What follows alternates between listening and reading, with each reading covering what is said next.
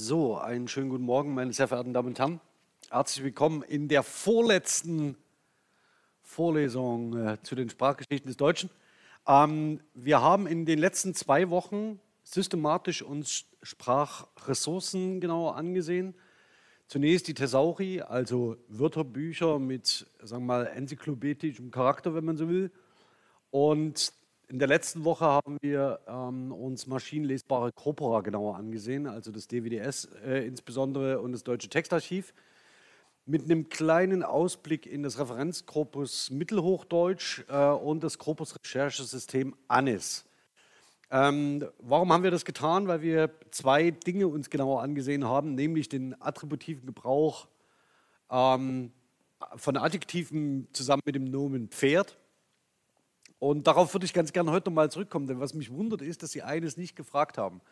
Aber dazu komme ich gleich. Und das Zweite, ähm, das wir uns angesehen haben, welche Präpositionen mit dem Tisch gemeinsam auftreten. Er hat eine sehr interessante Wortgeschichte, also es ist ein sehr altes ähm, äh, Wort. Das heißt, dass wir das in dem Lateinischen und im Griechischen nachweisen können, mit entsprechenden Bedeutungen von Diskus zum Beispiel.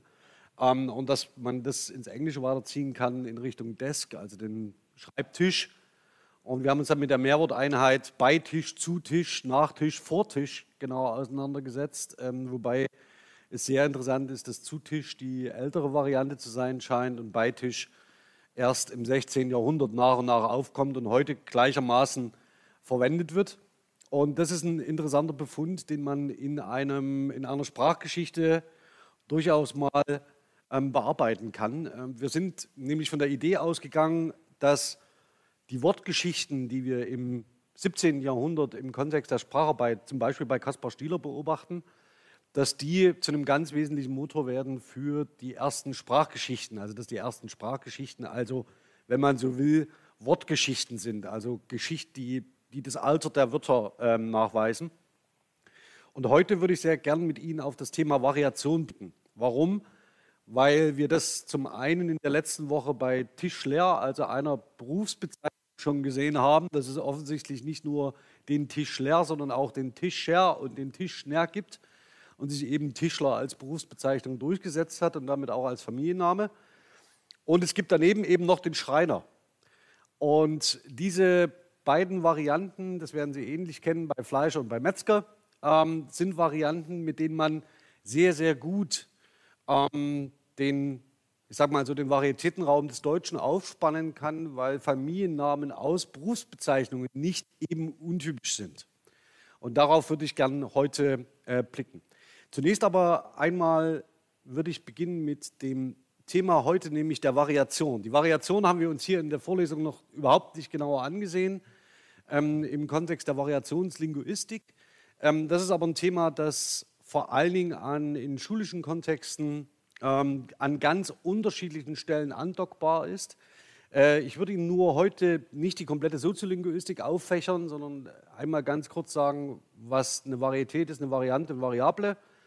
Das Zweite, was ich mir sehr gerne ansehen würde, ist ähm, das Thema, wie wir diachronisch und diatopische Varietäten aufbauen. Deswegen, darum geht es uns im Grunde genommen die ganze Zeit. Und ich werde einen Aspekt ansprechen, den wir beim letzten Mal, ähm, wo ich mich gewundert habe und es aber als Leerstelle gelassen habe, warum Sie bei Pferd nicht ähm, äh, danach gefragt haben, warum es sich dabei um eine Entlehnung handelt und wie alt dies sei. Ähm, es gibt nämlich durchaus noch eine Alternative dazu, ähm, die Sie auch in dem, aus den Einführungen kennen dürften, nämlich ähm, das Ross, das wird deswegen dort sehr gern behandelt, äh, weil es tatsächlich im Englischen ähm, das Horse ist und wir damit eine, offensichtlich eine etwas abweichende konsonantische ähm, äh, äh, Realisierung haben, die wiederum auf die Lautgesetze zurückgeht. Aber sei es drum, ähm, es gibt neben dem Ross noch zahlreiche andere Bezeichnungsalternativen für das, was auf dem Feld steht und aus wie, äh, aussieht wie ein Pferd. Ähm, allerdings ist das Pferd ein Begriff, der relativ spät erst ins Deutsche kommt und eine Entlehnung ist. Also eines der wichtigsten Wörter, die Sie benutzen, um dieses Tier zu bezeichnen heute, ist nicht deutschsprachigen Ursprungs. Und das trifft auch so manchen Anglizismus zu, den Sie heute verwenden. Das heißt, man kann da durchaus entspannt sein, was die Übernahme von Begriffen für ähm, zum Beispiel Lebewesen angeht. Das ist, wird heute ganz kurz in einem thematischen Aufriss ähm, der Gegenstand sein. Und dann würde ich mit Ihnen noch einmal auf die Ressourcen blicken. Das heißt, speziell, um das Ganze auszuleuchten, aufs DWDS. Ähm, nicht so sehr auf das deutsche Textarchiv. Im zweiten Teil wird es mir aber um den Atlas der Alltagssprache gehen und das deutsche Familiennamenwörterbuch, das bitte schnell wachsen möchte. Okay, zur Variation vielleicht ganz kurz. Ähm, zur Einführung würde ich Ihnen die Varietätenlinguistik von Felder empfehlen. Ähm, das ist tatsächlich ein, das ist eine, sehr, ähm, ist eine sehr aktuelle Einführung.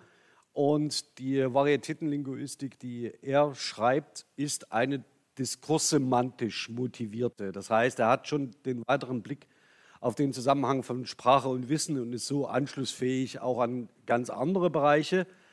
Und ähm, der Klassiker ist von Knapp die angewandte Linguistik. Das ist ein Handbuch, ähm, das äh, Sie bitte mit daneben legen möchten. Das taugt nur bedingt zur Einführung und ist auch schon etwas älter.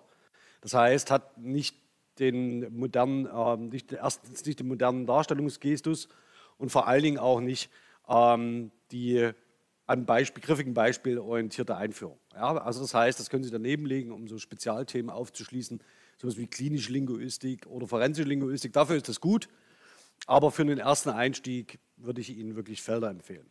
Zum Zweiten, weil wir uns hier eben in der historischen Sprachwissenschaft bewegen oder in der historischen Linguistik, von Damaris Nübling die historische Sprachwissenschaft des Deutschen. Das hat natürlich, ähm, das ist eine Einführung, die bisweilen nicht unumstritten ist, aber relativ plastisch in der Frage, wie kommen zum Beispiel Varianten und Varietäten auf, ähm, wo, wie können wir Entlehnungen erklären, auf welchen sprachlichen Ebenen gibt es bestimmte, bei bestimmten Kontaktphänomenen Verschiebungen und so weiter und so fort. Also das kann man durchaus mal daneben legen, ist eine etwas systematischere Darstellung als das Sprachgeschichten erzählen bei zum Beispiel Schmidt und Rieke. Ja, das ist ein systematischerer Zugriff, der eben von dem Duktus der Sprachgeschichtserzählung abweicht. Ja, das ist, kann man sagen, und es schadet nichts, da mal einen Blick reinzuwerfen, wenn man sich für ein spezifisches Phänomen interessiert, das zum Beispiel sein könnte, wie hat sich denn die Lexik verändert? Ja, also nur mal, um ein so ein Beispiel zu nennen. Gut, ich mache es kurz, ich halte es kurz. Nur zur Erinnerung, falls Sie noch nie in den Kontakt gekommen sind mit einem varietätenlinguistischen Seminar oder mit einem varietätenlinguistischen Inhalt. Die Varietätenlinguistik, und das ist die entscheidende ähm, äh, Differenzierung, bestimmt Varia äh, Varianten, Variablen und Varietäten. Variablen sind immer die systematischen Kategorien, in denen unterschiedliche Verwendungen auftreten können. Vari äh, Varianten sind dann die entsprechenden Filler oder die bestimmten Elemente in dieser Kategorie. Und erst wenn Sie unterschiedliche Variablen und unterschiedliche Varianten in ihrer Realisierung beschreiben können, dann können Sie einer, von einer Varietät sprechen. In dem Fall, wenn es zu dieser Varietät auch eine Sprecherinnengruppe gibt. Also es würde jetzt nichts nützen, wenn Sie sich zum Beispiel äh, in, äh, in Ihrem Baumhaus eingeschlossen haben als Kind und sich eine künstliche Sprache ausgedacht haben mit künstlicher Reflexionsmorphologie und Sie die einzige Person unter Gottes schöner Sonne sind, die diese Sprache versteht. Dann würde man nicht von einer Varietät sprechen, da eben das zweite wichtige Kriterium, die sprachexterne Gruppe, fehlt, die diese Varietät nutzt. Ähm, ich gebe Ihnen hier mal, das sind so Klassiker für die, ähm, für die Ausdifferenzierung, ähm, dass man zum Beispiel eine äh, Bezeichnungsalternativen zu einer bestimmten Kategorie sucht. Und das Ganze, was Sie hier sehen, ist auf lexikalischer Ebene. Warum? Weil die lexikalische Ebene am einfachsten greifbar ist. Sie können das Ganze natürlich aber auch auf, grammatischen, e, auf der grammatischen Ebene machen, wie zu, wird zum Beispiel das Perfekt gebildet mit sein oder haben, um nun mal eine, eine ähm, äh, Vergleichsgröße anzubieten. Auch die wäre im Bayerischen anders als im Mitteldeutschen, ja, weil dort üblicherweise das Perfekt etwas anders gebildet wird als im Norden. Das nächste ist allerdings, dass sie häufig auch mit Gegenständen konfrontiert werden, von denen sie nicht wissen, was das ist. Also das äh, zeige ich Ihnen mal die Variable. Ja, das ist ein sogenannter Kaltgerätestecker. Den benutzen Sie, um Desktops anzuschließen oder Netzteile mit ein bisschen mehr Saft. Ja. Die heißt, äh, das, die Buchse dazu heißt offiziell Kaltgerätebuchse C13. Ja, können Sie sich fragen, ob Sie das gewusst hätten oder ob das in Ihrem Alltag irgendwie eine Rolle spielt? Ähm, es gibt auch eine äh, Bezeichnungstradition aus den Ingenieurwissenschaften, die ist in dem Kontext sagen wir, ein bisschen aus der Zeit gefallen, könnte man sagen. Nämlich ähm, diese Buchse wäre die weibliche Buchse, die männliche. Können überlegen, warum das so ist. Jedenfalls ähm, gibt es eine Menge unterschiedlicher Kombinationen dieser Spezialfähigkeiten, die dann wiederum zu einer bestimmten Varietäten, äh, zu einer bestimmten Variante äh, ausbuchstabiert werden können, wenn eben bestimmte signifikante Teile der Bevölkerung nicht wissen, um was es sich dabei handelt. Ja, also wenn das heißt, wenn sie neue Bezeichnungen dafür finden.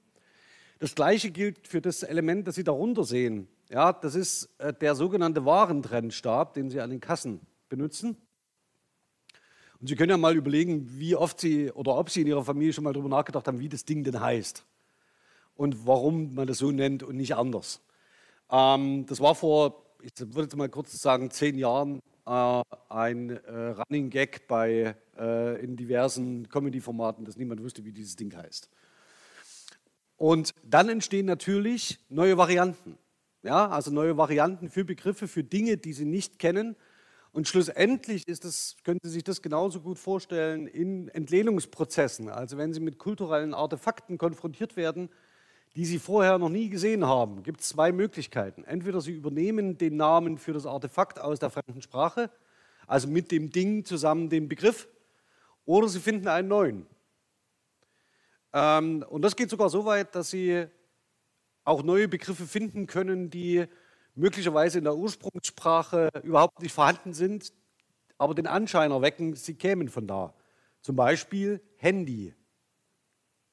Ja, ein anderes Beispiel, und da ist man sich witzigerweise in der Forschung nicht sicher, ist, das hatte ich beim letzten Mal schon gesagt, das Portemonnaie. Das tritt gleichzeitig in Frankreich und in Deutschland auf.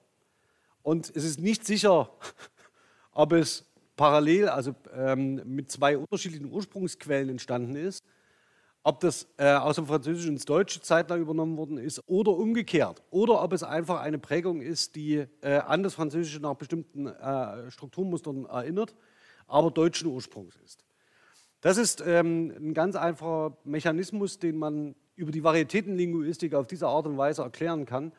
Deswegen sollten Sie sich das Beschreibungsinstrumentarium der Varietätenlinguistik genau für solche Fälle zurechtlegen. Das ist ein bisschen neutraler als immer von Entlehnung und Vererbung und Ererbung und so weiter zu sprechen, weil es schlussendlich um die Etablierung von Bezeichnungsalternativen geht. So. Interessant wird es aber dann, wenn man sich das Ganze, den Varietätenraum, das ist ja das klassische Modell, äh, äh, den Varietätenraum aufspannt in vier Dimensionen. Ähm, Heute wird üblicherweise noch eine fünfte Dimension aufgespannt. Das ist für eine sprachhistorische Überlegung aber gar nicht relevant, denn für uns kommt es vor allen Dingen, vor allen Dingen auf, natürlich auf die diachronische Dimension an, also den historischen Zeitpunkt, zu dem etwas passiert oder zu dem eine bestimmte Sprechgemeinschaft eine bestimmte Varietät verwendet hat. Das nächste ist, das, was für ähm, immer mehr wieder zurückkommt, ist die sogenannte diatopische Dimension, denn häufig ist eine diatopische Dimension gleichzeitig sehr, sehr eng mit einer diachronischen ähm, äh, Dimension verschränkt. Ähm, brauchen Sie sich nur zu fragen, wann zum Beispiel das wann und wo Mittelhochdeutsch geschrieben und gesprochen wurde, wohl. Ja?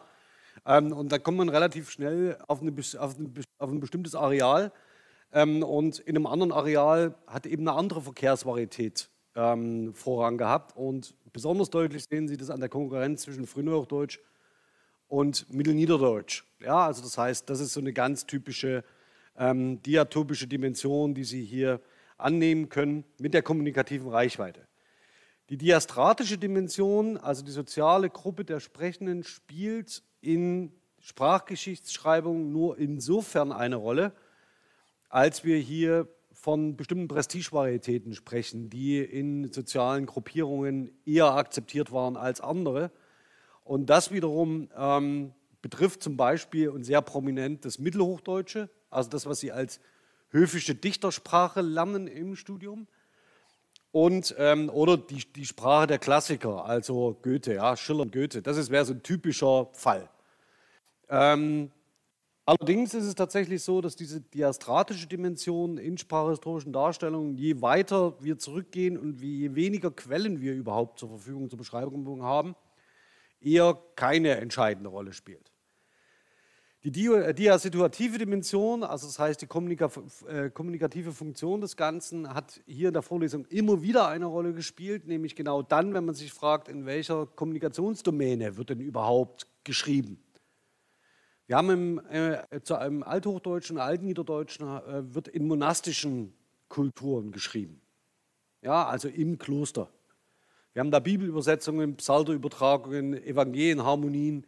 Im Wesentlichen sind das unsere Texte. Noch zwei, drei Unter Weltuntergangsgedichte und dann gibt es noch Urbare, wo in einem, äh, in einem, Kloster aufgeschrieben worden ist, wie viele Kühe und wie viele Schweine da halt rumlaufen. Aber das sind eher ähm, sehr, sehr geringe Anteile an diesem Quellenbestand. Das Mittelhochdeutsche hingegen ist weltlich höfisch geprägt, fast durchgängig. Wir haben dann hier in der Vorlesung uns Neidhardt angesehen, der von diesem Niveau ein bisschen abweicht. Dennoch ist es tatsächlich oder von diesem sozialen Niveau ein wenig abweicht in der Ausrichtung seiner, seiner Lieder. Aber Sie müssen sich nichts vormachen, auch Neidhardt war jetzt nicht unbedingt jemand, der äh, tagsüber auf dem Feld gearbeitet hat und dann äh, abends in seiner Freizeit ähm, bei äh, Wachs, Wachskerzenlicht äh, Lieder geschrieben hat. Ja. Also das ähm, sollten, dem, dem äh, Druckschluss sollten Sie nicht aufsitzen. Und dann haben wir im Frühneuhochdeutschen und im Mittelniederdeutschen die Städte, also die Bürger als Träger von neuer Schriftlichkeit. Und Sie können allein an diesen drei Punkten die ganze Sprachgeschichte aufrollen. Wenn man so will, sind diejenigen, die, ich sage es mal vorsichtig, gearbeitet haben, also die arbeitende Bevölkerung, ja, so wie man sich das vorstellt, also der letzte Stand, ähm, sind nie an der Produktion von Schrift beteiligt, sondern erst ab den Volksschulbewegungen im 19. Jahrhundert, obwohl man da noch mit der Literalität noch ein bisschen aufpassen muss. Aber im 20. Jahrhundert treten eigentlich alle Bevölkerungsschichten nach und nach als ähm, äh, Produzenten von Schrift ähm, auf den Plan. Ja, vorher lässt sich das ständemäßig relativ gut sortieren, obwohl Bürgerinnen und Bürger nicht zum klassischen Ständemodell gehören. Ja, also um das auch nochmal deutlich zu sagen. Also Sie sehen, wenn Sie so wollen, können Sie die ganze Sprachgeschichte über eine Varietätenlinguistik steuern und ähm, über eine Varietätenlinguistik schreiben. Blicken wir mal weiter, ähm, um das nochmal an ganz konkreten Beispielen zu machen, die für Sie auch vielleicht für Prüfungsexamenszusammenhänge und so weiter rele äh, relevant werden können. Also wenn wir über die Diachronie sprechen, dann steht so etwas vor Ihnen relativ monumental wie das Althochdeutsche. Ja, also das ist etwas, das Sie diachronisch verorten können, aber eben auch diatopisch. Dann haben wir so etwas wie die Stadtsprache Lübecks, also das Mittelniederdeutsche, wenn man so will, also das prototypische Mittelniederdeutsche, das in den meisten unserer Quellen nachgewiesen ist. Da würde man so etwas wie Diat äh, die Diatopie als eine Dimension angeben, die da von besonderer Relevanz ist. Ähm, diastratisch ein sehr schönes Prüfungsthema, immer gern gewählt, die Jugendsprache. Ja, ähm, Fachsprache ist nicht mehr ganz so hip, ähm, da, aber die Jugendsprache ist ein sehr beliebtes Thema ähm, und da können Sie auch die diastratische Dimension relativ gut ähm, erklären. Diasituativ das habe ich jetzt ganz zum, kurz, äh, zum Schluss erklärt, also Gespräche und Textsortengebrauch, spezifische Fachsprachen und so weiter und so fort. Schön. Also, wenn Sie so wollen, an die Abbildung in, erinnern Sie sich vielleicht.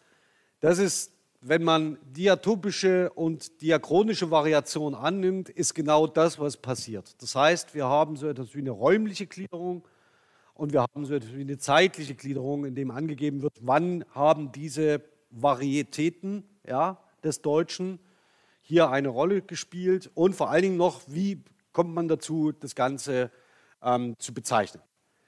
Ähm, wenn Sie sich zum Beispiel, weil wir das in einem ganz anderen Kontext jetzt mal hatten, ähm, das zeige ich Ihnen vielleicht nachher in der Diskussionsphase, dafür interessieren, welche Wörter im Englischen deutschen Ursprungs sind. Oder ich sage es mal ganz vorsichtig, also zunächst germanischen Ursprungs und dann speziell auch deutschen Ursprungs sind, dann kann man ähm, tatsächlich ähm, äh, eine Quelle benutzen, die ich bis jetzt hier noch nicht genannt habe. Es spielt für uns nur peripher eine Rolle. Erinnern Sie mich nachher dran, das ähm, zeige ich Ihnen noch. Also das ist eine ganz typische Variat äh, Karte der Varietäten nach diatopischer und diachronischer Dimensionierung. Auch das ist eine typische Karte für diachronische und diatopische ähm, Variation. Auch die hatten wir schon in der Vorlesung. Hier geht es um das Ostmitteldeutsche als Ausgleichsvarietät zwischen unterschiedlichen deutschsprachigen Dialekten und ähm, den Sprachen der slawischen Bevölkerung ähm, in den elbischen Gebieten ähm, im 8, vom, mehr oder weniger vom, vom 8. bis zum 14. Jahrhundert mit den unterschiedlichen Siedlungsphasen. Und auch das ist eine diachron-diatopische, ein diachron-diatopischer Varietätenraum. Ähm, hier die Schriftdialekte in mittelhochdeutscher und mittelniederdeutscher Zeit. Schriftdialekt ist ein bisschen schwieriger Terminus aus meiner, äh, Sicht, äh, aus, meinem, aus meiner Sicht. Aber sei es drum, also die Schrift- und Schriftlichkeitsforschung ist tatsächlich nochmal ein ganz anderes Thema. Darauf würde ich aber in der Vorlesung nicht eingehen. Ähm, auch das ist eine mögliche Darstellung dieses Varietätenraums nach diatopischer und diachronischer Dimensionierung. Ja, und jetzt kommen wir mal zu dem, was hier noch eine Rolle spielt, dass Sie ähm, in dieser, dieser schematischen Darstellung von Karten eben nicht sehen. Diachronische und diatopische Dimensionierung bedeutet auch, dass man aus einer bestimmten Zeit eine bestimmte Sprache, ähm, ich sage jetzt ganz vorsichtig, als kulturelles Artefakt ererbt und diese sich weiterentwickelt hin zu einer anderen Varietät. Und Sie sehen neben dem Deutschen das Englische als eine sehr ähm, dominante Varietät, das, also das Englische, ne? das ist immer schon gut gemeint. Ähm, sehen Sie hier ähm, äh, in der Darstellung.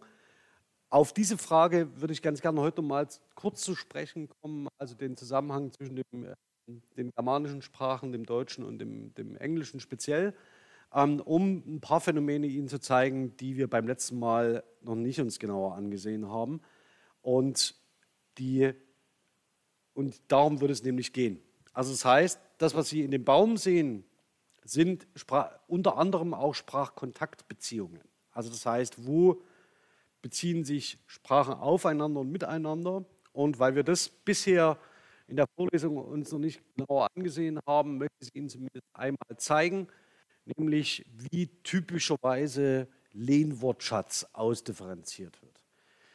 Es wird mir heute eigentlich um eines gehen, nämlich um ähm, lexikalische Entlehnungen, also das heißt Lehnwörter, wie hier in der Darstellung Mauer, und weniger um semantische Entlehnungen, also Lehnprägungen. Soll heißen, lexikalische Entlehnungen übernehmen das Wort, semantische Entlehnungen übernehmen die Idee und prägen selbst. Ja, also das heißt, das ist das, äh, die Ausdifferenzierung, die hier dahinter steht. Ähm, und nicht anschauen werde ich mir Fremdwörter. Ja, Fremdwörter sind extrem unspektakulär im Deutschen, ähm, werden meistens mit den Produkten ja, etabliert, manchmal mit einem falschen Genus. Ja, manchmal werden sie auch falsch ausgesprochen. Espresso, also, naja, sei es drum, äh, Espresso, ja. Und ähm, dass man dann dazu, und äh, ja, das habe ich irgendeine Ahnung wieder gemacht, äh, trinken Sie bitte nie einen Kaffee mit Milchanteil äh, in Italien nach dem Frühstück. Das Einzige, was Sie da trinken sollten, ist dann Espresso, sonst werden Sie verjagt. Ja, zu Recht. Okay, also wenn Sie äh, äh, Latte Macchiato trinken wollen, das ist ein Frühstück, das ist kein Kaffee. Unabhängig davon ähm, ist es tatsächlich so, dass wir letzte Woche eine Tier angesehen haben, nämlich Pferd.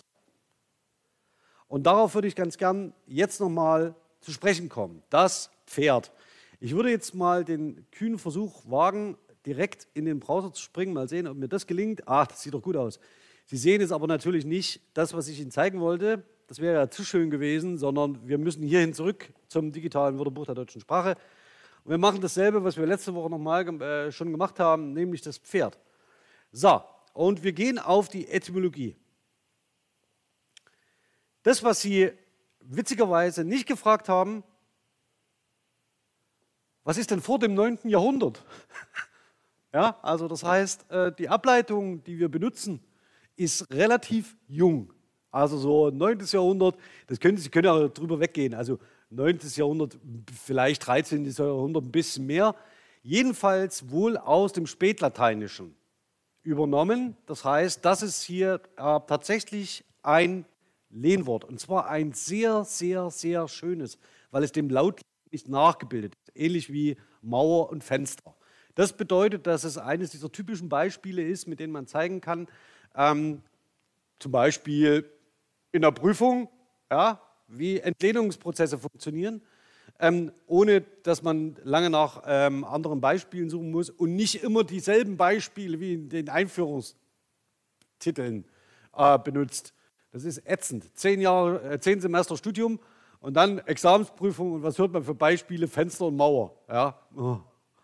Hätte ich linke Nussbaumer Portmann selber mitbringen können, mir vorlesen können. Also Pferd ist ein sehr schöner, sehr schöner Begriff dafür. Warum noch? Sie sehen das, das habe ich in der letzten Woche so ein bisschen angesprochen, aber gar nicht weiter vertieft. Das kommt nicht irgendwie von südlich der Alpen, sondern über die Romania und über das, äh, über das Niederländische zurück ins Deutsche. Das heißt, es ist eine ziemlich, ähm, ziemlich besondere Form der, der Prägung.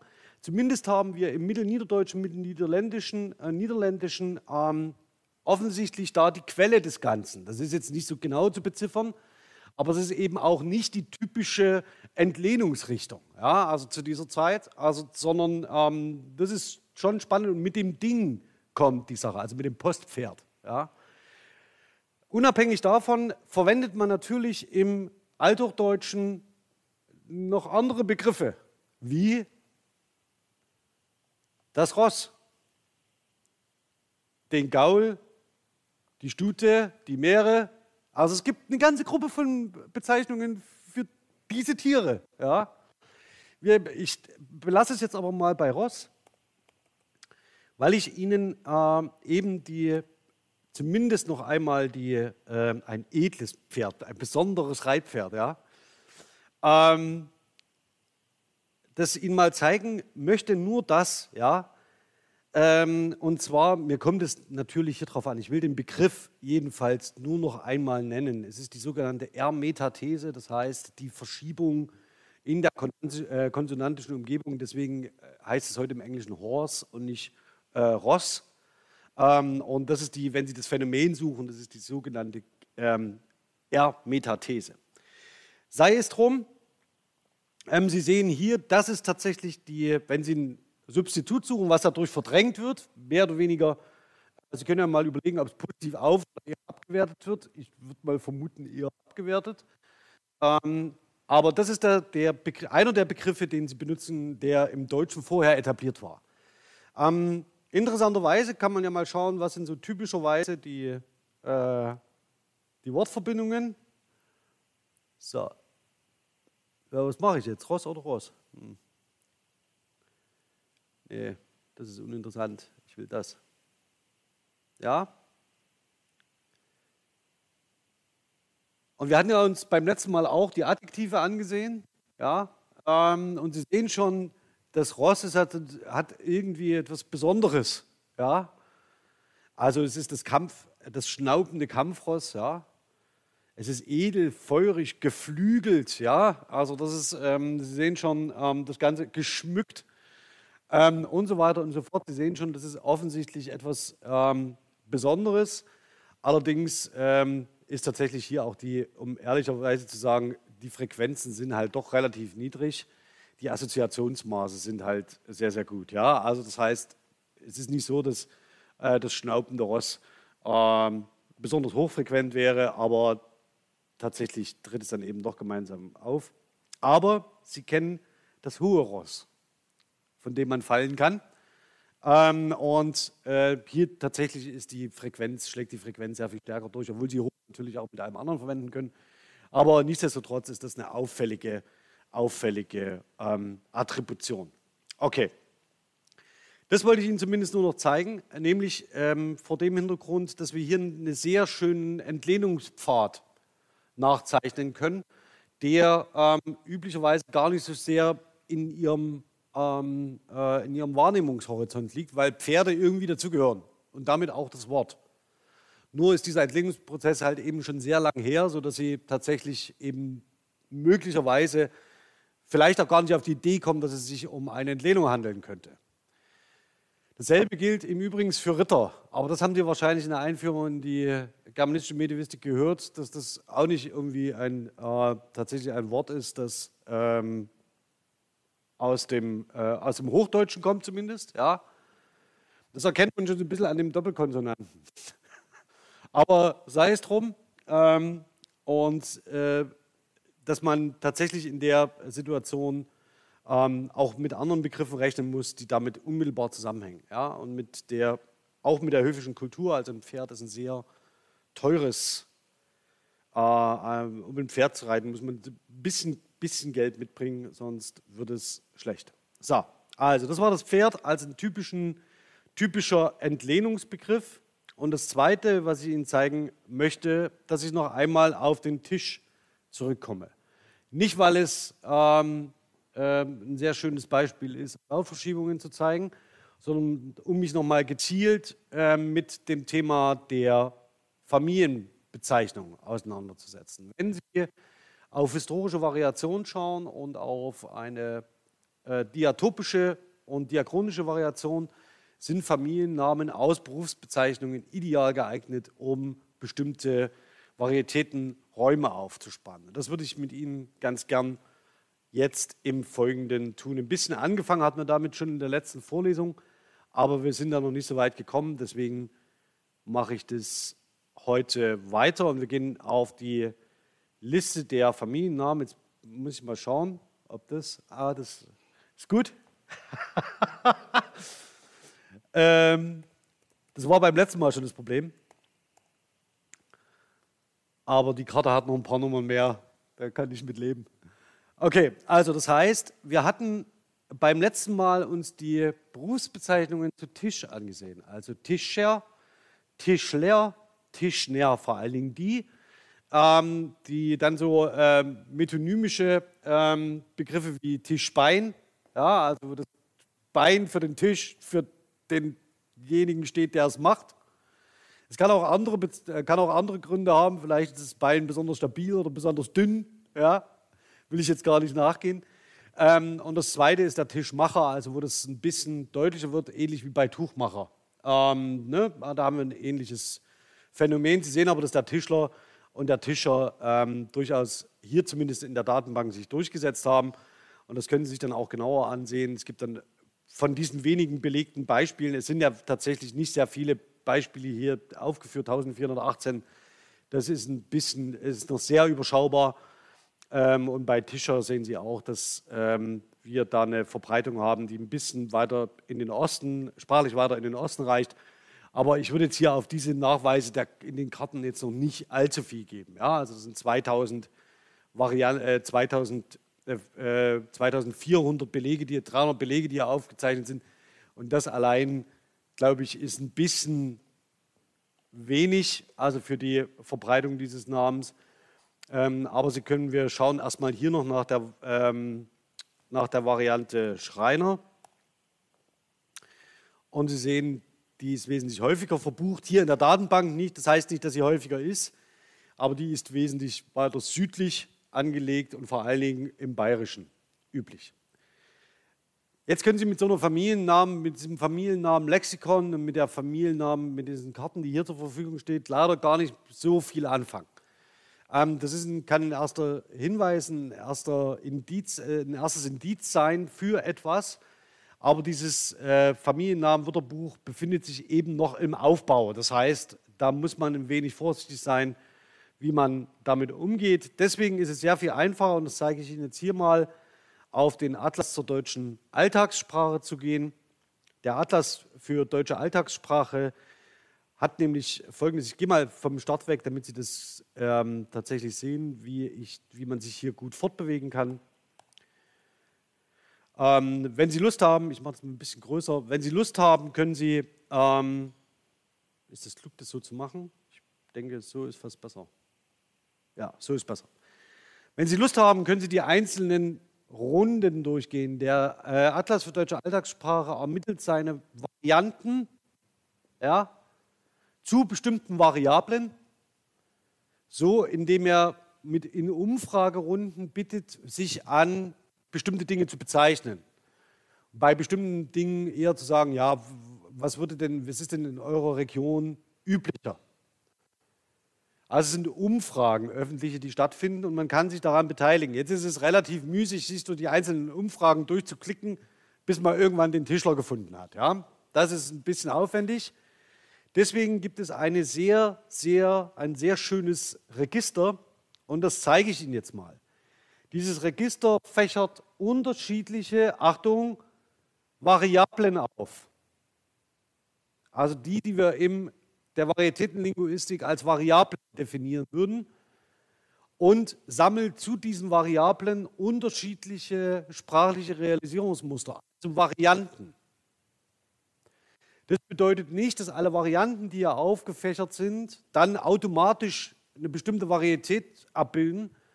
Aber sie könnten, man könnte sich den Spaß machen, äh, zu sagen, bitte ermittelt doch aus allen ähm, äh, Varia äh, Variablen, die hier ähm, aufgefächert sind, immer die Variante, die zum Beispiel für das Bayerische zählt. Und dann hätte man ein Register von Varianten zu Variablen, die für eine bestimmte Varietät typisch sind. Ja, das kann man auch für das Ostmitteldeutsche machen, das kann man für, das, äh, für den Sprachraum im heutigen Hessen machen. Also wie auch immer, da geht eine ganze Menge. Sie können die Kategorien dann aufblättern. Da geht es um, den, ähm, äh, um den Menschen zum Beispiel. Äh, Moment. Ja, das zeige ich nochmal. Also Mädchen, Junge, Großmutter, Mutter, Schnurrbart, Schnauzer, Fuß, der kleine C, der große C und so weiter und so fort. Also Sie sehen, da gibt es offensichtlich eine ganze Menge. Beliebte Abfragen sind aber das Ende vom, vom Brot. Ja.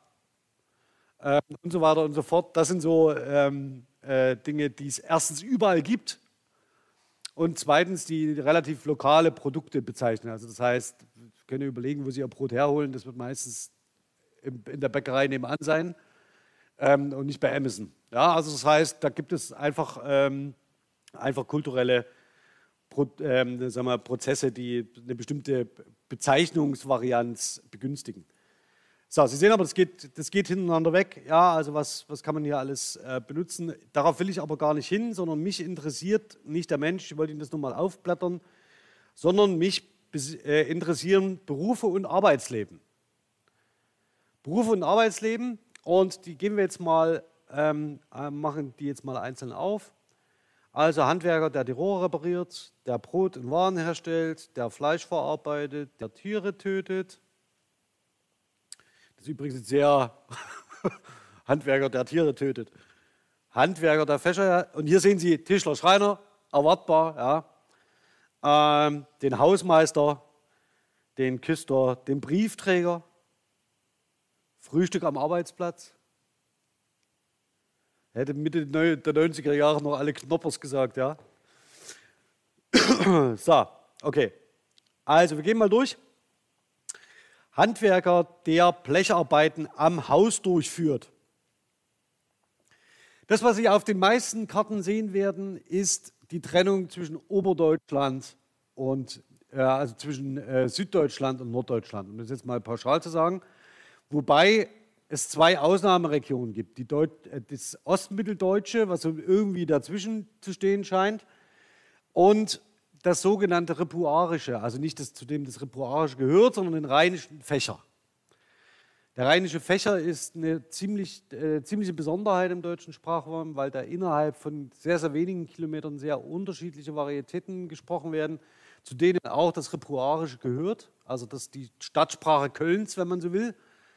Und ähm, gehört eher zum Niederdeutschen, hat aber 27 unterschiedliche Varianten.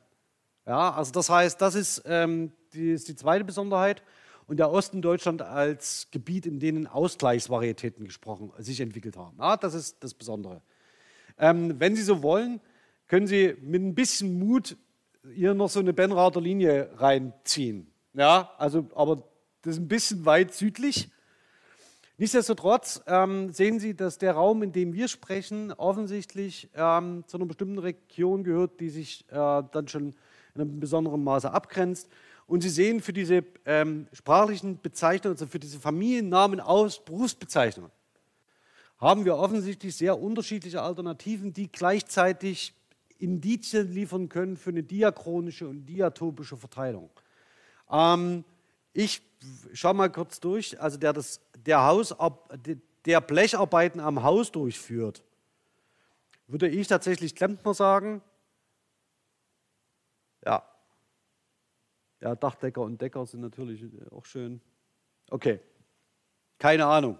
Auch schön. Also die, der Großteil der, der äh, Menschen, die an dieser Befragung teilgenommen haben, im Norden Deutschlands, ja, sagen, ich habe keine Ahnung, wie der heißt. Gut, äh, ist auch ein Befund. So, dann sehen Sie, ähm, Handwerker, der im Haus die Rohre repariert, der Klempner. Ähm, und im Süden äh, der Installateur in äh, der schweizerischen Varietät, äh, Standardvarietät, äh, der Sanitär. Also Sie sehen drei un ganz unterschiedliche Berufsbezeichnungen und wenn Sie diese Karten, also das, deswegen gehen wir jetzt mal einzeln durch, wenn Sie die Karten so übereinander legten, sehen Sie, wie mit jeder Variante, die Sie aufblättern, wie der Varietätenraum des Deutschen sich deutlicher konturiert. Ja, also da sehen Sie eine Verstärkung in Österreich, dann haben Sie eine schweizerische Spezialität. Es gibt so etwas wie einen bundesrepublikanischen Standard. Und das, was Sie hier sehen, ist eigentlich, sind die drei Standardvarietäten des Deutschen. Ja, die sehen Sie hier ganz stark durchscheinen. Und ich gehe noch einmal zurück. Die sehen Sie hier nicht. Ja, aber das heißt, wenn Sie diese Karten übereinander legen, entsteht so ein Eindruck von, wie könnte denn äh, welche Varietät verteilt sein. Der Bäcker, ja,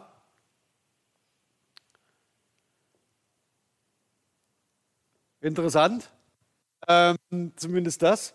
Ähm, der Konditor ist nicht der, der Brot backt, aber ähm, jemand in der Nähe von Berlin meinte, dass das so sei.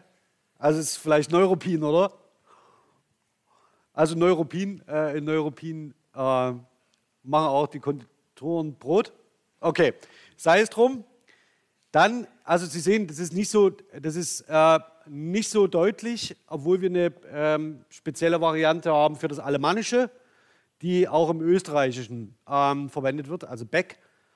Dann haben wir eine sehr, sehr schöne Ausdifferenzierung zu dem Menschen, Moment, das lese ich nochmal vor.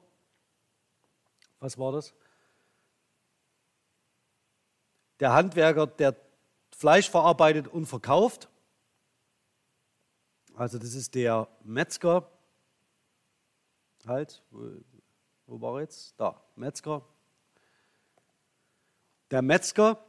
Und hier sehen Sie auf einmal, wie, der, äh, wie das Varietätenspektrum auseinanderbricht. Ja?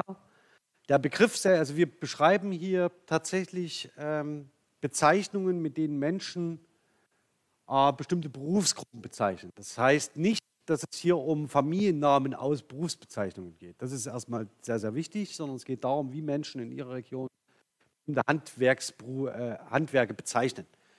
Dass es den Unterschied zwischen Tischler und Schreiner gab, bei den Familiennamen war für uns nur der Aufhänger, jetzt diese, diesen Punkt zu wählen. Also wir haben offensichtlich äh, so etwas wie eine Ausdifferenzierung eines, eines nördlichen Gebrauchs, Schlachter.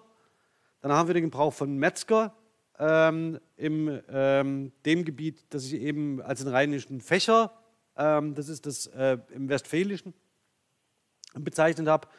Dann haben wir das Alemannische und Bayerische, setzt auf ähm, den Metzger äh, und den Fleischhacker und den Fleischhauer. Ja, da weiß man auch, worum es geht.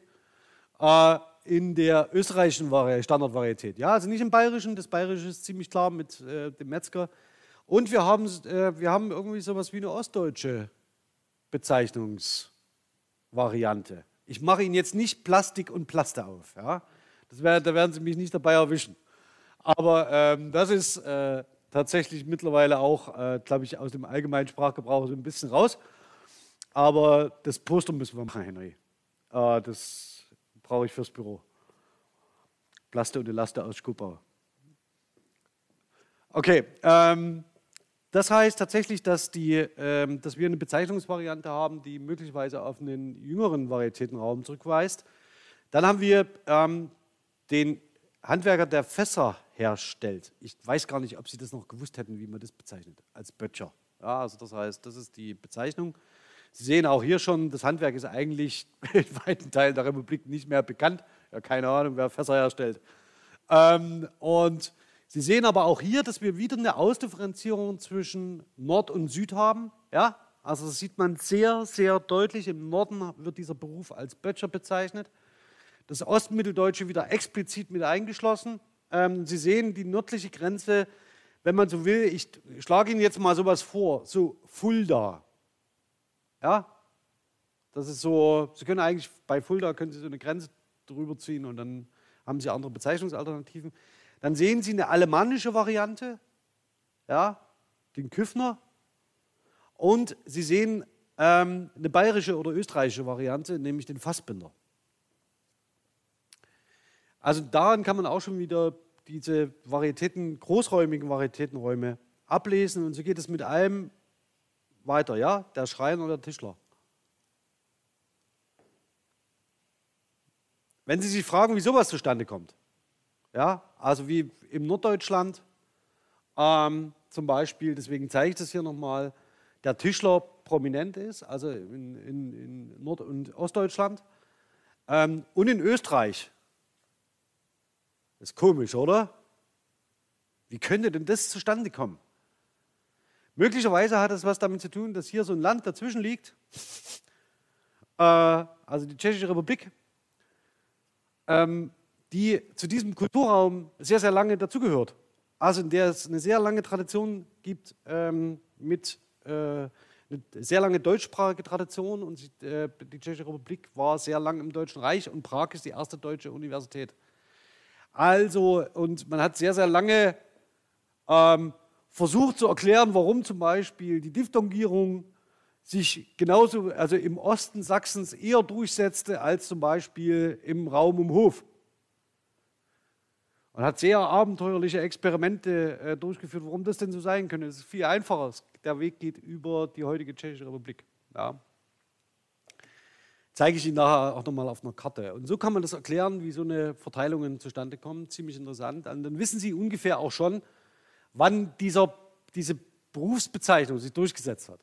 Also gibt es schon so einen Hinweis darauf, was eigentlich erst erfüllt sein muss, bevor es überhaupt zu einem Durchsetzen so einer Berufsbezeichnung kommt.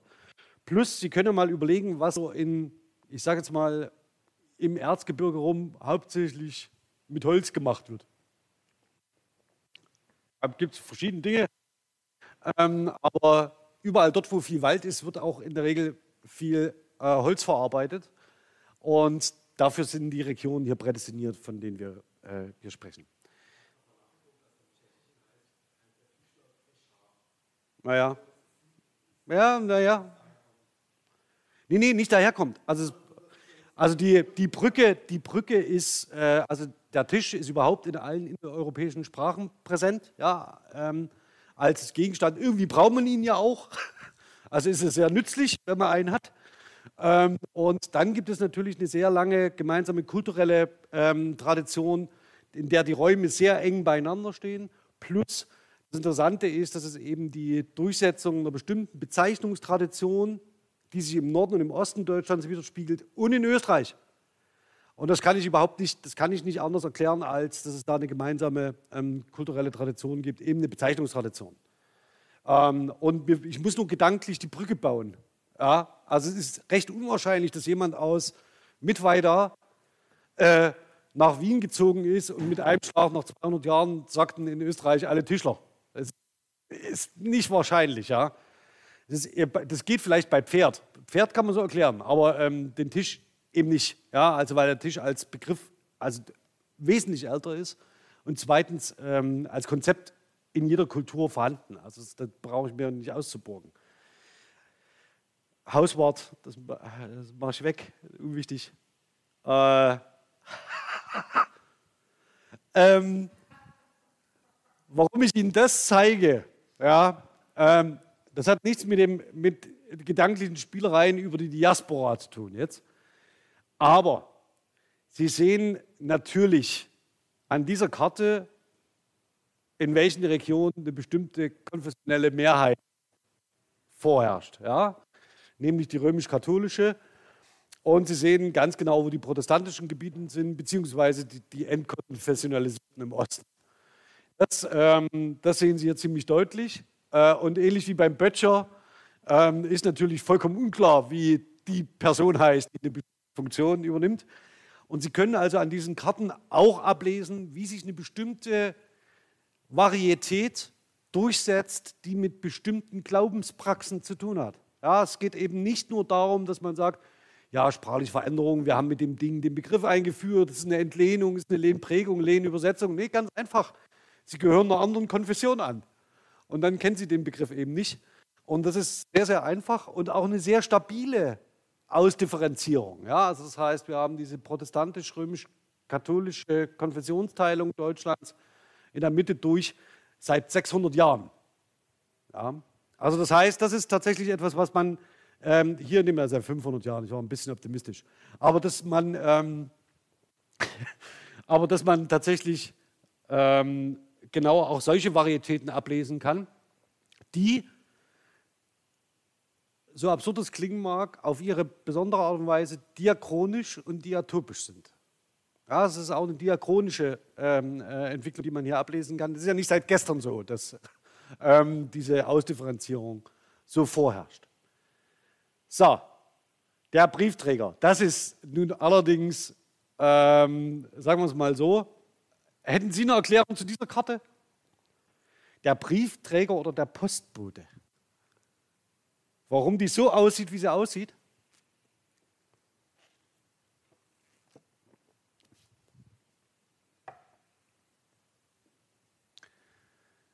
Versuchen Sie mal, sich darüber anzunähern, darüber nachzudenken, seit wann es die Post gibt. Und wer das so ist, ja, die Post. Die Post verkauft heute zwar keine Telefone mehr, was? Aber ähm, tatsächlich ist es so, dass es ein, das, was hier gemeint ist, also derjenige, der an die Tür kommt und Post bringt, das ist ein sehr, sehr junges Phänomen. Wir reden da vom äh, 19. Jahrhundert und das Ganze ist ähm, reichsweit organisiert. Das heißt, ähm, tatsächlich ist es ein Phänomen, das überall auftritt. Und es gibt eben zwei Bezeichnungsvarianten für den Briefträger und für den Postboten. Aber das Einzige, was Sie daran sagen können, das ist eine diachronische, ja, erklärbare Verteilung, aber auch diatopisch. Denn auch wenn etwas nicht verteilt ist, sagt das eine ganze Menge darüber aus, auf, welchem, auf welcher Ebene so, eine, so, ein Begriff angesiedelt ist. Der betrifft eben nicht einen bestimmten, bestimmten Varietätenraum, sondern er betrifft eben das gesamte Areal. Ja, wenn es eine reichsweite ähm, Einführung der Post Schön der Postler.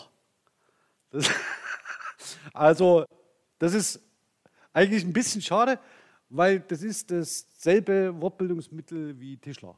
Ja, also das heißt, das ist ein bisschen ist bedauerlich, ja, weil das natürlich eine sehr schöne. Äh, ja, mir fällt jetzt nur im Hintergrund noch der Obstler ein. Ja. okay, ähm, dann vielleicht noch mal was, was auch ähm, natürlich, äh, das ist ein ähnliches Phänomen wie bei dem Bäcker oder wie bei dem Fleischer oder wie bei dem Metzger. Das sind Dinge, die regional sehr ähm, stark verwurzelt sind. Menschen müssen essen. Und die größte Varianz haben sie natürlich bei den Begriffen, die sehr nah an ihnen dran sind und die immer irgendwie dazugehören. Und so sehen Sie eben hier, wie eben sehen genau wieder trennscharf diese Linie, ja, also wie mit dem Messer gezogen. Und das dürfte die Linie sein, wenn Sie alle Karten übereinander legen, die in den meisten Kartierungen am deutlichsten rausscheint. Ja, also das heißt die, die faktisch in der Mitte Deutschlands, in den Mittelgebirgszügen Deutschland teilt. Oder wenn Sie so wollen, ähm, den Main. Ja, also wenn Sie, eine, wenn Sie eine Grenze suchen, in denen die meisten ähm, dialektalen ähm, Varianten sich nach Norden und Süden verteilen, ist es der Main. Um es ganz einfach zu machen. Also wenn Sie über den Schulunterricht nachdenken äh, und ein schönes Thema suchen für die Verknüpfung von Geografie und Sprache, das ist es. Ja. Und jetzt zeige ich Ihnen ganz kurz abschließend der Brückentag. okay, also Sie sehen schon, ähm, das kann man hier noch bis ins Unermessliche treiben. Ähm, damit höre ich jetzt aber mal auf. Äh, sondern ich würde noch einmal sehr, sehr gern zurück zur Präsentation und vor allen Dingen die, die zeigen, ähm, die Karte zeigen, die dafür relevant ist. Aber dafür muss ich erstmal ganz, muss ich sehr, sehr weit zurückspringen. Sehr, sehr, sehr, sehr weit. Ähm, weil ich die nicht nochmal mit aufnehmen wollte jetzt. Und ich zeige Ihnen mal einfach das. Gucken Sie mal, wo Fulda liegt. Ja, also Fulda ist der Punkt, von dem aus der Norden missioniert wird. Und zwar ungefähr 100, 150 Jahre nach ähm, den ähm, südlichen Gebieten. Ähm, und das ist bis heute die Grenze, die auch sprachlich ähm, in den meisten unterschiedlichen Bezeichnungstraditionen sich zeigt. Und hier reden wir gerade über die Zeit zwischen ganz pauschal zwischen 750 und 850. Also das heißt, und diese Grenze sehen Sie heute noch. Ja. Aber das wollte ich Ihnen nur abschließend zu diesem, zu diesem Thema nochmal zeigen, ähm, weil man an solchen alten Grenzen natürlich sehr viel schöne Dinge erklären kann. So, soll heißen, wenn Sie in der Schule oder in anderen akademischen Kontexten ähm, sich über das Thema annähern, gibt es drei zentrale Wege die immer gut funktionieren. Das erste sind die Wörterbücher. Da muss man einfach ein bisschen gucken, dass man was Schönes findet. Das zweite ist, also, dass man anfängt, Wortgeschichten zu schreiben. Das zweite ist, dass man sagt, ähm, wir versuchen mal bestimmte typische äh, Ausdrücke, Mehrworteinheiten in Corpora zu finden. Warum heißt es zum Beispiel das trojanische Pferd? Und man sich noch gar nicht so sehr wundert, ähm, wo kommt das Pferd überhaupt her? Ähm, und äh, dann erstaunt reagiert, dass Trojanisch als Adjektivattribut irgendwie erst im 17. Jahrhundert das erste Mal in unserem Corpora nachweisbar ist. Das hat ein bisschen damit zu tun, wie über Pferde, Rösser und so weiter gesprochen wird. Es gibt den Trojanerkrieg also als eine sehr, äh, sehr lange Bezeichnungstradition. Und es ist nicht die Sache, die vorher noch nicht da war, sondern es ist speziell diese sprachliche Mehrworteinheit. Ähm, das Letzte, was, wenn Sie arbeiten wollen, um regionale Variationen zu zeigen, dass man über die Familiennamenwörterbücher geht. Das ist eine tolle Ressource, um einzusteigen. Familiennamen interessieren immer. Die Kinder haben ja meistens auch welche. Ähm, das, ist, das ist ja äh, ein ziemlich guter Einstiegspunkt. Das Zweite ist, dass diese Familiennamen aus Berufsbezeichnungen sehr, sehr häufig eben auch eine bestimmte Bezeichnung, Tradition von Handwerkern in der Region anzeigen. Das kann man dann wunderbar über den Atlas der deutschen Alltagssprache machen. Und zum Schluss, und das zeige ich Ihnen jetzt nicht nochmal, ähm, können Sie über regionalsprache.de das Ganze auch noch in 750 Sprachaufnahmen anhören, wie das unterschiedlich klingt. Also das ist, also eine, das ist nochmal so eine ähm, ganz besondere Tradition oder Traditionslinie. Das sind drei Ressourcen, die Sie systematisch nutzen sollten, wenn es um den Einsatz von ähm, Themen in der, in der Sprache, äh, in der Schule geht. Fangen Sie bitte nicht an mit dem Althochdeutschen. Das Schlimmste, was Sie machen können, ist, dass wenn Sie in die Schule gehen und sagen, das Althochdeutsche. Ja, da haben Sie eigentlich schon verloren, sondern versuchen Sie es eher über Wortgeschichten zu erschließen. Auch das Mittelhochdeutsche, auch das Frühneuhochdeutsche. Ähm, und dann haben Sie eigentlich gewonnen. Und zu den eigentlichen Vorlesungen hatte ich Ihnen ja Beispiele genannt, die Sie verwenden können oder die Sie gerne verwenden können, wollen, dürfen. So, die letzte Empfehlung die ich äh, in dem Kontext geben möchte, das weiß ich nicht. Das ist das äh, Blog unter anderem von Lisa Dücker, ähm, der sogenannte Zwiebelblog äh, oder die Zwiebel, so heißt das Blog über Sprache. Ähm, sie hat auch einen Twitter-Account, ähm, einen gleichlautenden, und sie beschäftigt sich in ihrem Blog mit ähm, historischer Variation, um das vielleicht mal so zu nennen. Also das heißt unterschiedlichen Bezeichnungstraditionen oder warum es unterschiedliche Formen von Verben gibt oder von Flexionsmarkern und so weiter und so fort. Ähm, ist eine sehr schöne Ressource, die Sie gerne nutzen können und sollten und indem man, glaube ich, auch Schülerinnen und Schülern äh, Lust machen kann auf bestimmte sprachliche Phänomene. Ähm, ich glaube, einer der letzten äh, Artikel, deswegen habe ich den äh, hier auch hier aufgenommen, ich fand es gut. Ja, also wo kommt das E her als äh, Markierer in der, als, äh, in der Konjugation? Woher kommt das E in, ich, in Fande? Die Frage kann man mal stellen. Ja? Also, und sie geht auf ihrem Blog genau solchen Fragen nach. Deswegen habe ich das hier nochmal als Beispiel aufgenommen. So, und das war es zum Thema Variation. Ich würde jetzt ähm, mit Ihnen noch auf das Oxford English Dictionary schauen. Ähm, ganz kurz, um nochmal einen anderen Weg von Entlehnungen zu zeigen. Und einer ziemlich modernen Ressource, ähm, die man so möglicherweise, das können wir eigentlich, können wir das eigentlich noch machen, das mache ich jetzt noch. Also war jetzt nicht geplant, ich zeige es Ihnen trotzdem schnell, ähm, weil folgender Hintergrund, ich bin in der letzten Woche angeschrieben worden ähm, bezüglich der Etymologie von ein paar deutschsprachigen Begriffen und dass die dann im Englischen seien, warum das nicht so funktioniert und warum das vielleicht was anderes sein könnte. Und ob ich eine gute Quelle kennen würde, mit der man äh, die Etymologie von englischen Wörtern arbeiten kann. Wenn Sie irgendjemand so etwas fragt, vielleicht studiert jemand Englisch von Ihnen, kann ja sein, ähm, sollte Ihnen eine Ressource bekannt sein, also das hoffe ich zuversichtlich. Wenn nicht, weiß ich gar nicht, was ich dazu sagen soll. Also, wir gehen nochmal schnell in den Browser und gehen auf das Oxford English Dictionary Online. Also das OED, das haben Sie vielleicht schon mal gesehen irgendwo. Weiß ich nicht, keine Ahnung. Ja. So, und das Ganze, um was Sie sich kümmern sollten, Sie können es mal ähm, also ausprobieren. Wir hatten, ich weiß gar nicht, was das, was das war noch, was wir da gesucht haben. Ähm, ich glaube, war das Witch, also es ging um Hexe. Ja, also ob das von Wissen komme oder von, aber kommt es nicht, es kommt von Wicken, also Zauberung. Also ist egal. Ähm, denn das, was Sie damit machen können, ist tatsächlich, dass Sie eine, jetzt erstmal haben Sie schnelle Suchresultate, mit denen Sie bestimmte Begriffe aufzeigen können. Worum es mir aber geht, ist, das wollte ich Ihnen zeigen. Ja? Also das heißt, Sie können die Suchen so präzisieren, dass man tatsächlich äh, eine sehr, sehr interessante Zugriff hat auf diese Wörter. Sie können also nicht nur eine Etymologie entwickeln, aufgrund eines Etymologie-Eintrags, ja, sondern Sie können auch fragen, welche Wörter kommen denn aus einer bestimmten Sprache. Und das ist ähm, hier in diesem, ähm, oder Sie können auch in einer bestimmten Region fragen, ja, also wo wird es verwendet. Und so weit sind wir mit unseren deutschsprachigen Ressourcen längst noch nicht.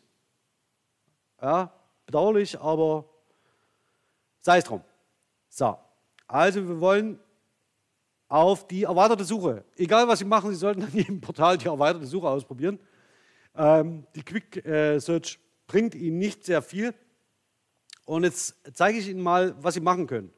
Zum einen können Sie äh, unterschiedlich lange N-Gramme abfragen. Und zwar in einer Fulltext-Suche. Also Sie können jetzt zum Beispiel, das so, man zeigt mir doch mal bitte, mache ich jetzt nicht, ja, aber wo im gesamten OED diese Kombination verwendet wird. Middle High German. Ja, ist überhaupt nicht, überhaupt kein Problem, kann man hier zeigen, guck, da, so, und kann dann auch suchen. Mache ich jetzt nicht, ist uninteressant. Was mich viel mehr interessiert, ist Language of Origin. Und jetzt würde ich Ihnen ganz gerne mal was zeigen und Sie können mal sehr gern an den Baum denken, den Sie gerade vor sich hatten. Ja. Es ist jetzt so, Sie können jetzt irgendwie nach Deutsch suchen. Wenn Sie nach German suchen, sehen Sie aber nur bestimmte Dinge. Können Sie sich vorstellen, was? Das Hochdeutsche. Ja, Sie sehen explizit nicht das Niederdeutsche. Also wir gehen mal durch. Also das Deutsche ist, gehört zu welcher Sprache? Sprachfamilie? Sie ist indoeuropäisch. Ja, damit geht es schon mal los. Dann müssen Sie wissen, dass es germanisch ist. Das geht vielleicht noch.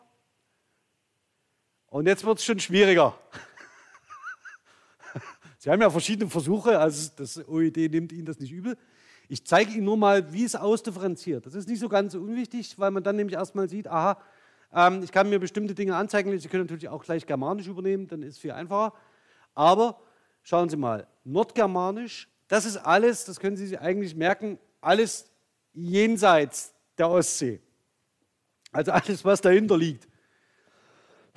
Dann haben wir das Ostgermanische. Kommen Sie ja nicht auf die Idee, ja, dass wir zum Ostgermanischen gehören. Das ist nämlich ausgestorben. Wir gehören zum Westgermanischen. Und jetzt sehen Sie Folgendes. Alle niederdeutschen Varietäten, also das Fränkische, das, äh, äh, ähm, das Niederländische, das äh, Nieder, Altniederdeutsche, das Friesische, ja, sind faktisch rausgenommen und darunter sehen Sie das Deutsche. Und das ist genau dieselbe Ausdifferenzierung, wie wir sie seit, weiß nicht, 150 Jahren in unseren Sprachgeschichten haben. Ist auch nicht schlimm, Sie müssen es nur wissen. Also wenn Sie nach German suchen, sehen Sie halt leider nur die Hälfte. Okay, dann können Sie auf German gehen, haben Sie Ausdifferenzierung noch nach Jüdisch, äh, was sehr, sehr cool ist.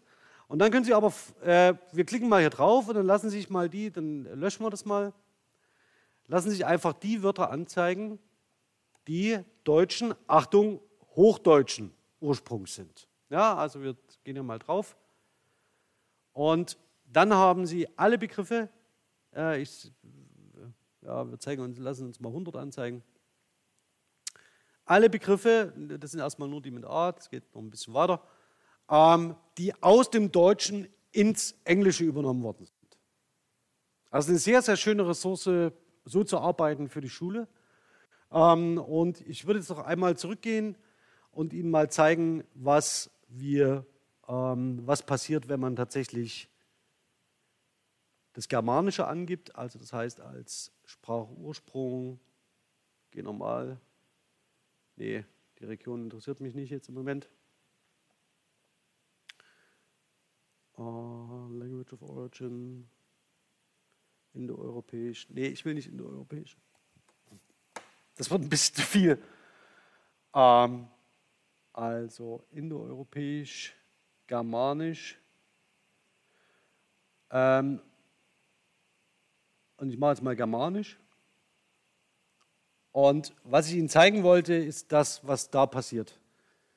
Damit haben Sie auf einmal das Niederländische mit drin und Sie haben vor allen Dingen ähm, alles drin, Afrikaans mit drin ähm, und so weiter und so fort. Also das heißt, Sie können das Ganze noch sehr viel besser und präziser einordnen und eingruppieren, sodass man sagen kann, wo kommt welcher Begriff im Englischen aus welcher äh, germanischen Quelle. Okay. Dazu ist vielleicht auch wichtig zu wissen, dass das Englische selbst natürlich ein Amalgam ist aus ganz unterschiedlichen germanischen Varietäten. Das heißt, ähm, selbst hier nicht auftauchen dürfte, aber 90 Prozent des Wortschatzes im Englischen sollten germanischen Ursprungs sein. Aber es ist dann eben nicht gesagt, ähm, ob es zum Beispiel Friesisch, Altniederdeutsch oder Althochdeutsch zum Beispiel ist. Ja, das ist nicht damit gesagt. Das wollte ich Ihnen als Ressource noch kurz zeigen. Benutzen Sie bitte das ähm, äh, Oxford English Dictionary genau für solche Fragen. Ähm, so kann man faktisch auch eine Sprachgeschichte anders herum erzählen. Also man kann faktisch auch erzählen, wie kommt ein Begriff ins Englische. Weil wir äh, uns in der sprachöffentlichen Debatte immer angewöhnt haben, darüber über Anglizismen zu schimpfen. Ja? Dass man irgendwie sagt, ja, ne, schauen wir uns doch mal an, was an deutschen Begriffen im Englischen ähm, existiert. Und das ist wirklich nicht so wenig. Also wenn Sie Lust haben, nehmen Sie sich die Zeit, schauen einmal durch ähm, ist eine wirklich großartige Ressource. So, aber mit diesem ähm, Ausblick auf das OED würde ich die Vorlesung heute mal beenden. Ähm, wir nehmen uns jetzt noch 20 Minuten Zeit für Fragen. Zur Klausur würde ich, das sage ich vielleicht jetzt nochmal explizit, nächste Woche etwas sagen. Ja? Also das heißt, wer sich dafür interessiert, für dieses Thema, sei herzlich eingeladen, hier vor Ort zu sein. Das wäre sehr, sehr wichtig. Da ich bestimmte Aspekte der Klausurdurchführung und formalen Gestaltung nicht auf YouTube einstelle. Ja, also das heißt, das ist ein bisschen das Thema. Also wenn Sie Gelegenheit haben, hier zu sein, nutzen Sie das bitte, seien Sie bitte hier. Ähm, wenn Sie nicht da sein können, aus welchem Grund auch immer, lassen Sie mich das bitte in der Matrix wissen. Und das soll es für heute gewesen sein. Wenn Sie noch Fragen haben, bleiben Sie noch im Chat. Und alles andere besprechen wir dann in der nächsten Woche. Also bis dahin, ciao.